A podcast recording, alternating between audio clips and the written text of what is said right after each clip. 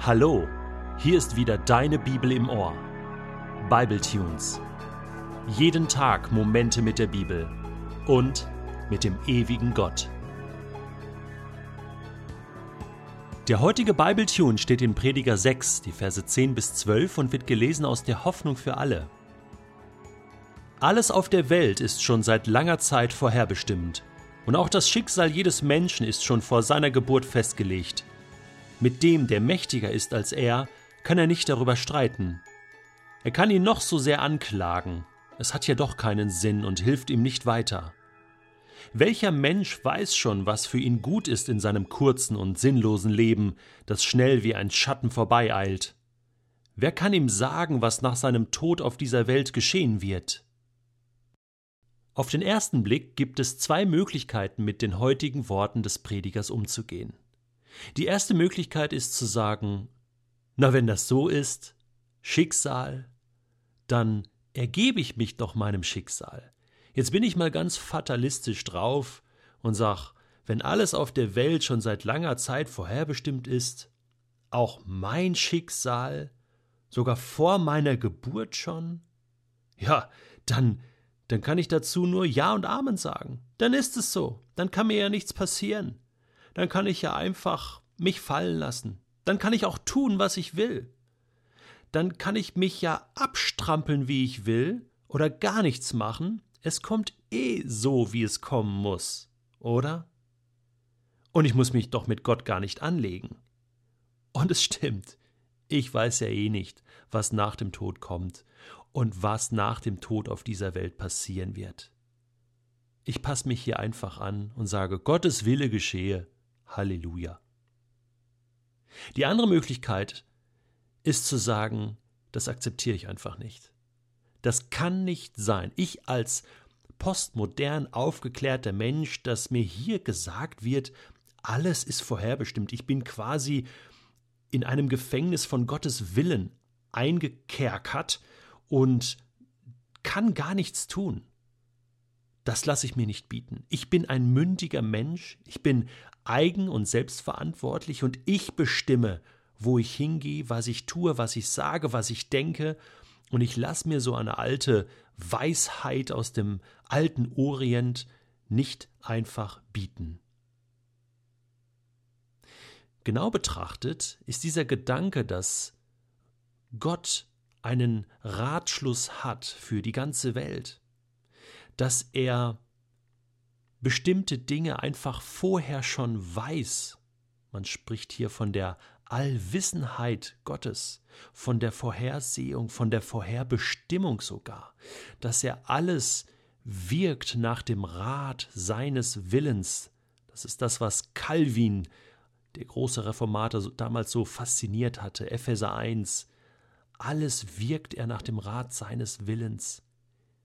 Ja, kann ich denn diesen Willen Gottes über mein Leben zunichte machen? Kann ich denn dem Schicksal, das für mich bestimmt ist, entfliehen?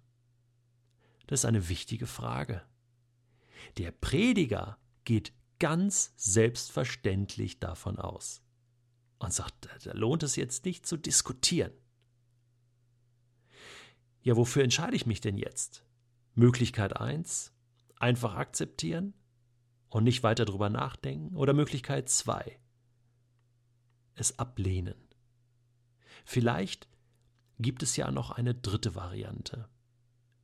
Und das bedeutet, dass ich mich mit diesem Text auseinandersetze. Dass ich es hinterfrage, aber auch frage Gott, was heißt das jetzt für mich? Wenn es diese Dimension gibt, dass du alle Dinge weißt, dass vieles vorhergesehen ist und dass ich mich in diesem System befinde, was bedeutet das dann für mich? Wo bin ich denn verantwortlich? Was kann ich denn tun? Ganz egal, ob du jetzt zu Möglichkeit 1 oder 2 oder zur dritten Möglichkeit tendierst, ich möchte mit dir jetzt keine theologische oder intellektuelle Diskussion führen, das bringt gar nichts. Wir müssen es auf eine persönliche Ebene bringen und deswegen möchte ich dir den persönlichen Bericht eines Menschen bringen, der sich mit dieser Frage auseinandergesetzt hat und zu folgendem Schluss gekommen ist. Herr, du allein kennst mich wirklich. Für den Dirigenten von David, ein Psalm. Herr, du hast mich erforscht und kennst mich ganz genau. Wenn ich mich setze oder aufstehe, du weißt es. Meine Absichten erkennst du schon im Voraus. Ob ich gehe oder liege, du siehst es. Mit all meinen Wegen bist du vertraut. Ja, noch ehe mir ein Wort über die Lippen kommt, weißt du es schon genau, Herr. Von allen Seiten umschließt du mich und legst auf mich deine Hand. Ein unfassbares Wunder ist diese Erkenntnis für mich, zu hoch, als dass ich es je begreifen könnte. Wohin könnte ich schon gehen, um deinem Geist zu entkommen? Wohin fliehen, um deinem Blick zu entgehen? Wenn ich zum Himmel emporstiege, so wärst du dort. Und würde ich im Totenreich mein Lager aufschlagen, dort wärst du auch. Hätte ich Flügel und könnte mich wie die Morgenröte niederlassen am äußersten Ende des Meeres, so würde auch dort deine Hand mich leiten, ja, deine rechte Hand würde mich halten.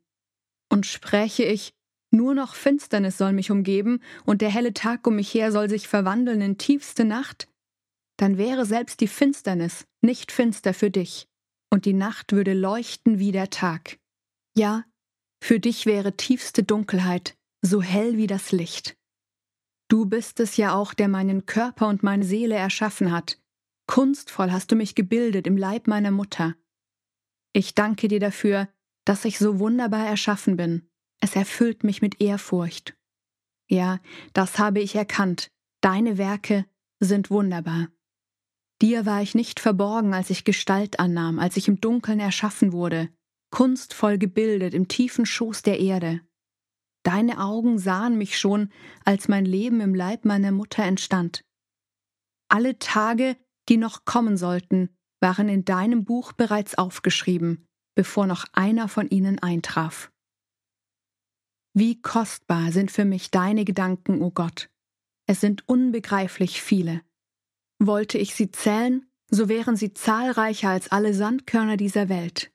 Und schlafe ich ein und erwache, so bin ich immer noch bei dir. Ach, dass du, Gott, die töten würdest, die sich dir widersetzen. Und ihr alle, an deren Händen Blut klebt, haltet euch fern von mir. Diese Menschen reden über dich, Gott, in böser Absicht.